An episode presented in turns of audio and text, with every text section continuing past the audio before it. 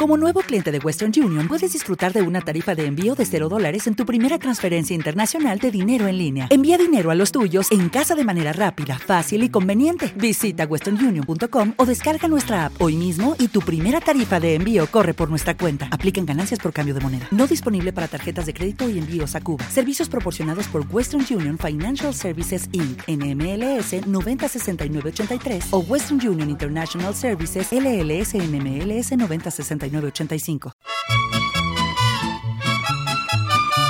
la música mexicana y los chilenos. Desde que se extendió por América en los años 30 y 40, es Chile el país donde la música mexicana encontró un mayor eco, sobre todo en el campo. Muchos se preguntan por qué. Allá en el rancho grande, allá donde viví. ¿Por qué a los chilenos les gusta tanto la música mexicana? Se han dado muchas razones. Porque para bailarla, por ejemplo, a diferencia de la cueca, las parejas tienen que acercarse y tomarse con hombros y manos. Porque los protagonistas de las canciones son personas del campo. Y porque tienen desgarradoras y universales historias de amor. Me cansé de rogarle. Me cansé de decirle que yo sin ella de pena muero.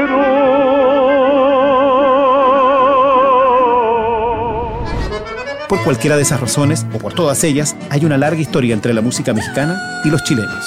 Esta historia tiene una reina, Guadalupe del Carmen, que nació en Chanco en 1931 y murió en Villa Alemana en 1987. Con un trago de tequila ya no hay me ataje. Y con el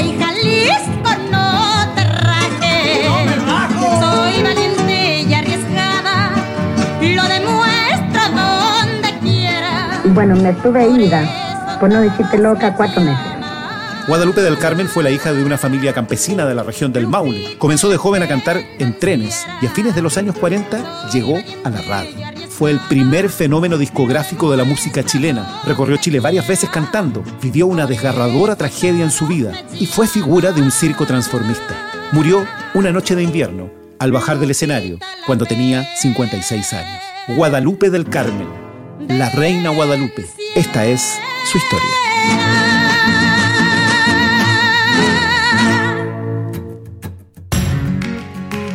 No morirá jamás. Un podcast de musicapopular.cl.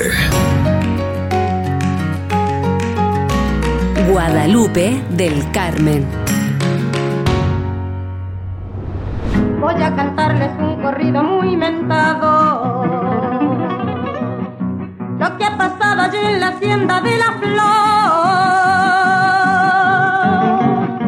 La triste historia de un ranchero enamorado que fue borracho, parrandero y jugador.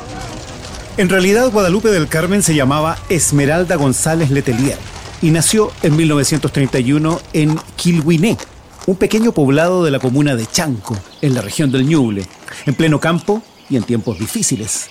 Había pasado la depresión económica de 1929 y Chile era, según la Liga de las Naciones, el país más afectado del mundo. En medio de la pobreza creció Esmeralda, criada por su madre, porque su padre apenas lo vio un par de veces. Desde muy pequeña aprendió a tocar la guitarra y llamó la atención por la potencia de su voz. Empezó entonces a cantar por dinero en trenes y estaciones. Cuando era una adolescente, una tía la convenció de ir a Santiago. Ella se fue a trabajar y también a probar suerte como cantante. Cuando Esmeralda González hizo ese viaje, gobernaba el Frente Popular. En Santiago, según el censo de 1930, vivían más de 700.000 personas. Había aumentado la migración del campo a la ciudad y se estaba empezando a escuchar mucha música folclórica en las radios. Había nombres muy populares como los Cuatro Guasos, Esther Martínez, Margot Loyola o Esther Soré. Y vos, como si lloviera, mata de, mata de arrayán florío. Pero también se escuchaba música mexicana. Desde los años 20, los conjuntos de folclore integraban música de ese país a sus presentaciones. Incluso había grupos especializados en ese repertorio. Esta es una canción interpretada por el dúo Bascuñán Riquelme en 1946. Se llama Rancherita de mi tierra. Para bailar la hay que tener buen cuidado,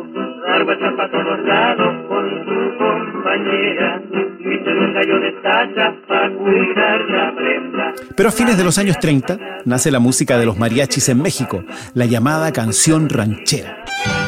La ranchera es una música que fusiona elementos del norte mexicano y reafirma la imagen de una identidad nacional de ese país que vivía entonces un proceso nacionalista.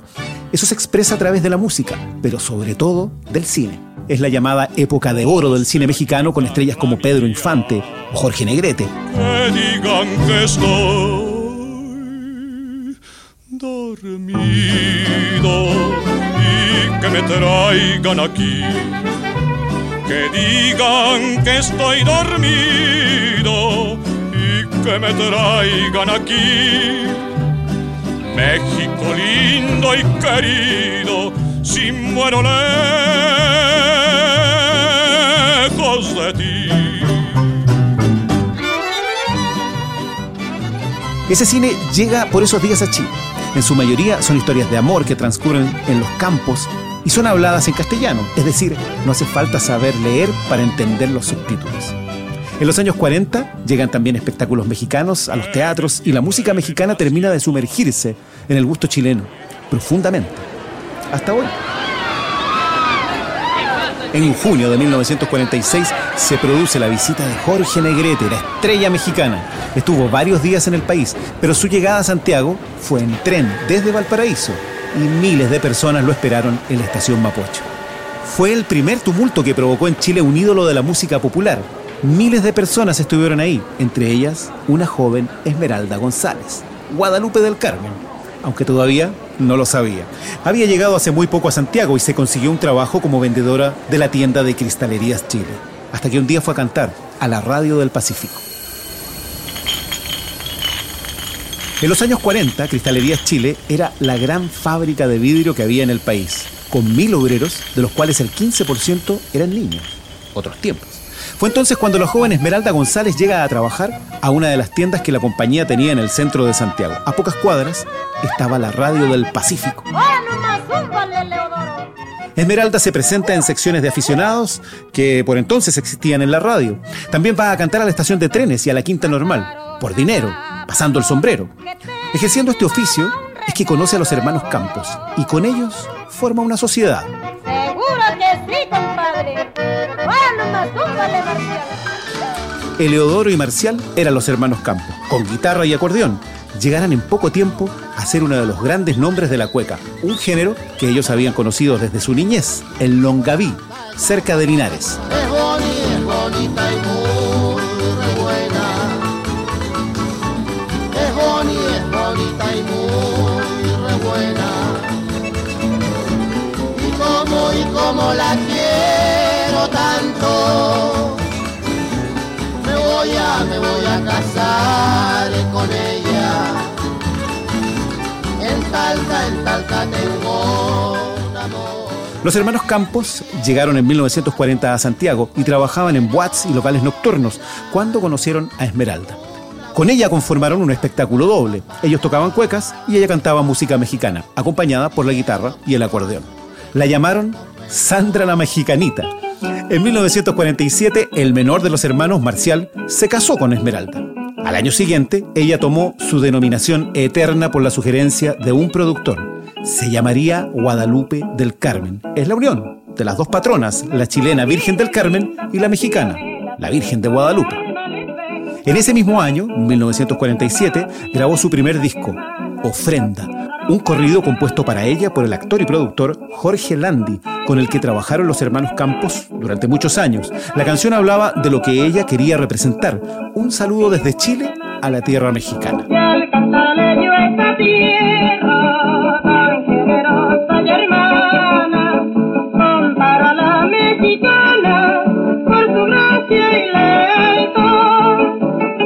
Un saludo a la tierra mexicana por su gracia y lealtad.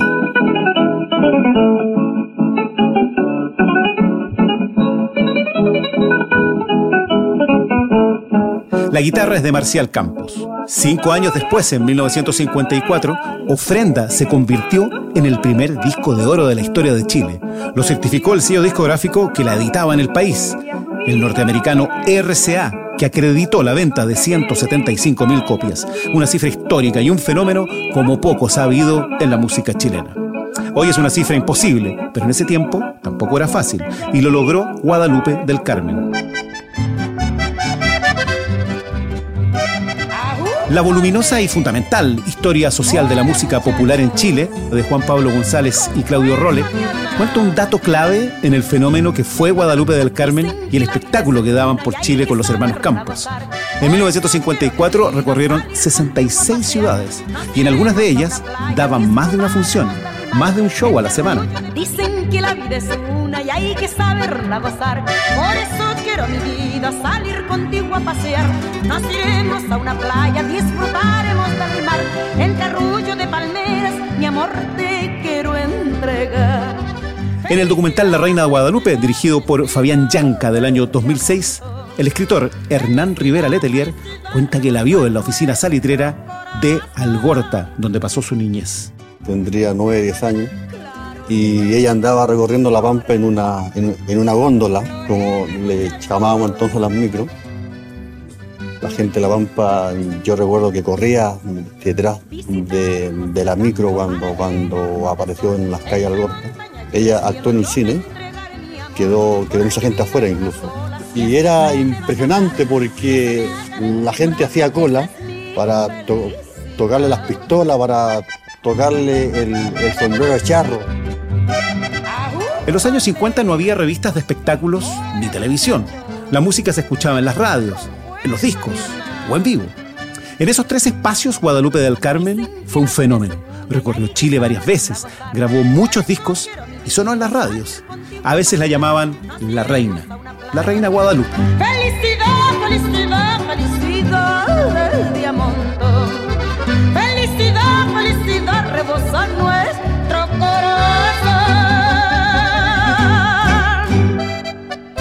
Estás escuchando Vidas Principales de la Música Chilena, un podcast producido por la enciclopedia musicapopular.cl. Hoy revisamos la biografía de Guadalupe del Carmen. La música mexicana ha tenido varios hitos en Chile, además de ofrenda. Un ejemplo, los artistas que más discos han vendido en el país, más de 2 millones según el sello EMI, son los Llaneros de la Frontera, un dúo de hermanos de la localidad de Maipo. El fenómeno comenzó en 1993 cuando grabaron el álbum que incluía este tema de Antonio Aguilar, la declaración de un hijo arrepentido por no expresarle amor a su madre, ni por mil puñados de oro. Cuando yo andaba disfrutando de placeres, jamás pensaba que una madre es lo primero, porque Diosito se llevó a mi pobre madre. Sé que una madre no se compra con dinero.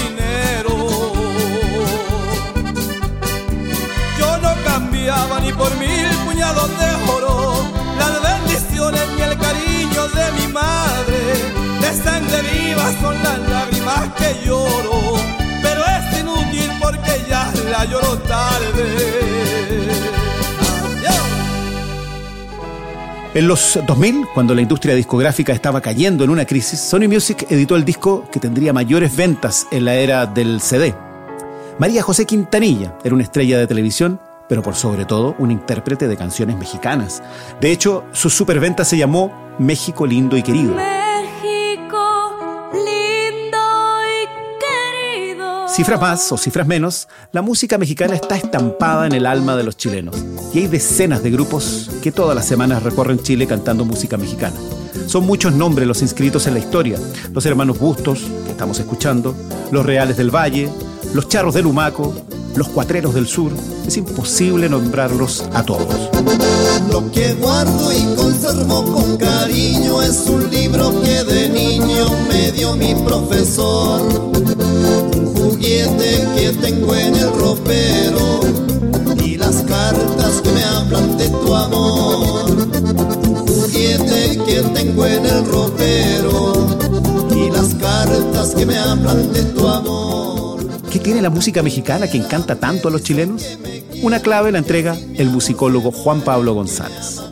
Es un género con un ritmo binario, pum chim, pum chim, pum chim, pum chim, que además eh, ese, ese tipo de acompañamiento en Chile es escaso, ¿no es cierto? Nosotros estamos más acostumbrados a tinta, cachín, pum, pan, tan, chinta, catica, pum, cham, pam, que tiene que ver con la tonada o con la cueca, pam, pam, pam, pam.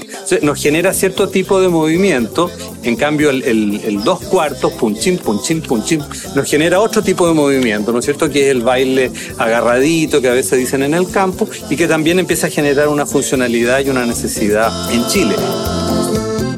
La música mexicana llegó a Chile desde México, naturalmente, pero ya se hizo chilena y la primera que lo hizo en grande fue Guadalupe del Carmen. Tu recuerdo me hace soñar y mejor debo despertar y que sea feliz donde está.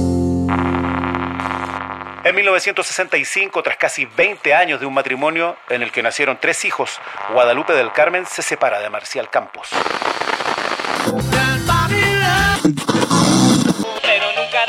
Los tiempos han cambiado. Es la década del 60. Chile es parte de la Beatlemanía. Nace la nueva ola. La gente empieza a bailar cumbia. Son años políticos e intensos. Guadalupe sigue actuando durante un tiempo con los hermanos Campos, pero tiene que alternarlo con otras formas de ganarse la vida. Saben que tú me has dejado, ya ni el sol quiere alumbrarme, entre sombras me he quedado. Siento un gran frío en el alma, parece que va a llover, caerán gotitas de sangre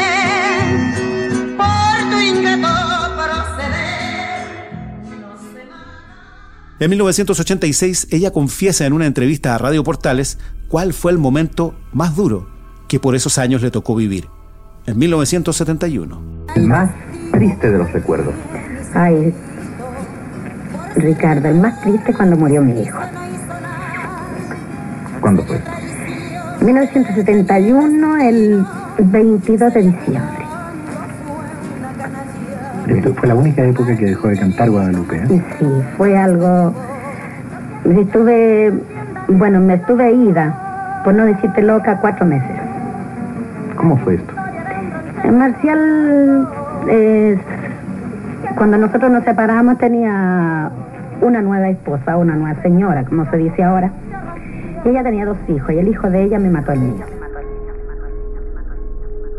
Un accidente de dos niños jugando con un arma provocó la tragedia y la muerte de su segundo hijo, Martín.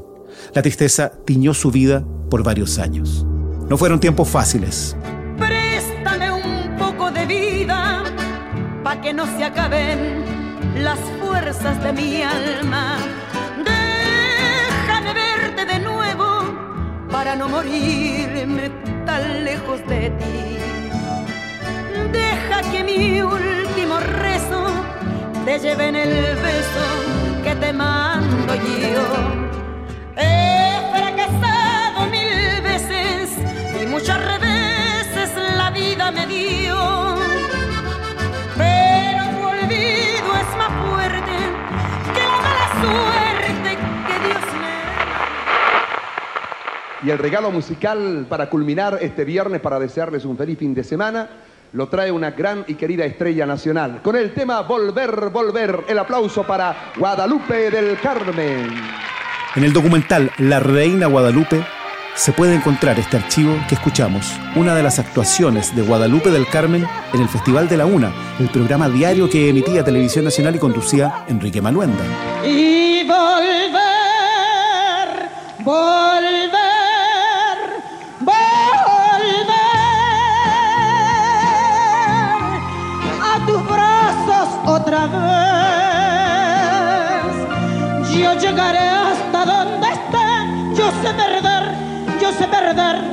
volver, volver, volver.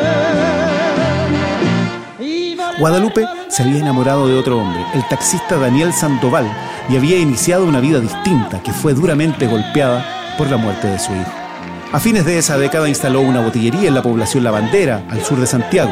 Cuando estaba casi retirada de la música, la invitaron al Festival de la Una y el éxito de su presentación hizo que fuera contratada como artista estable del programa. Ahora muchachos, Ahora sí. Ahora nomás, Guadalupe, dale pues. Canta para nosotros. Y Guadalupe regresó. Hizo shows, estuvo en televisión y se integró a algunos shows del Circo Timoteo, el célebre espectáculo circense de transformistas que se fundó en 1968 y hasta hoy recorre Chile.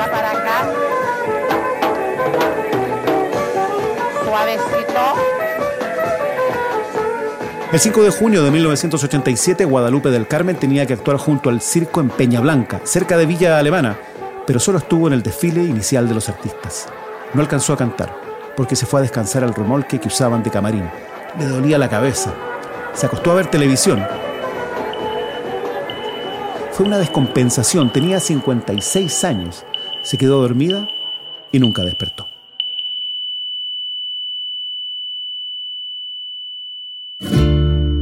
En una muestra de cariño popular sin precedentes, pañuelos blancos y aplausos se sumaron al homenaje. Todo en recuerdo de esta mujer, de apenas un metro cincuenta de estatura, y que a través de las canciones mexicanas entregó su arte a los más humildes, que galopó por los campos del sur y entró en casas de pobladores y campesinos sin siquiera tocar la puerta. Miles de personas fueron a la despedida.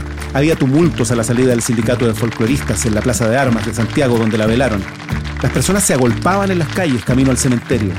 Lo consignaron los medios de comunicación, a ratos sorprendidos por la popularidad de la cantante. Les sorprendía la popularidad de Guadalupe del Carmen, la reina.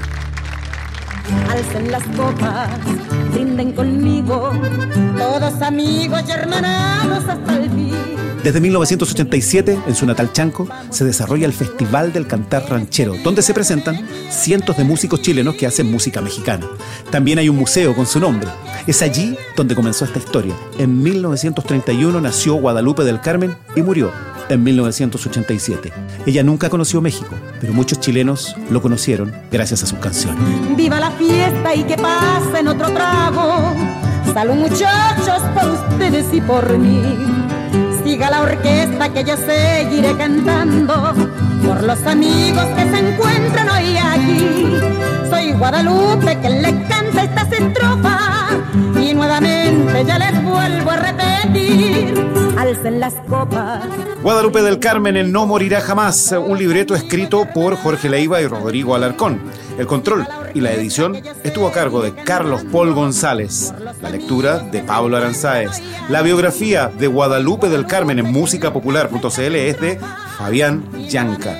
Puedes escuchar más capítulos de No Morirá Jamás en musicapopular.cl o en tu aplicación favorita para escuchar podcasts. Siempre puedes encontrarnos en Instagram, Facebook y Twitter. En este día yo me quiero divertir.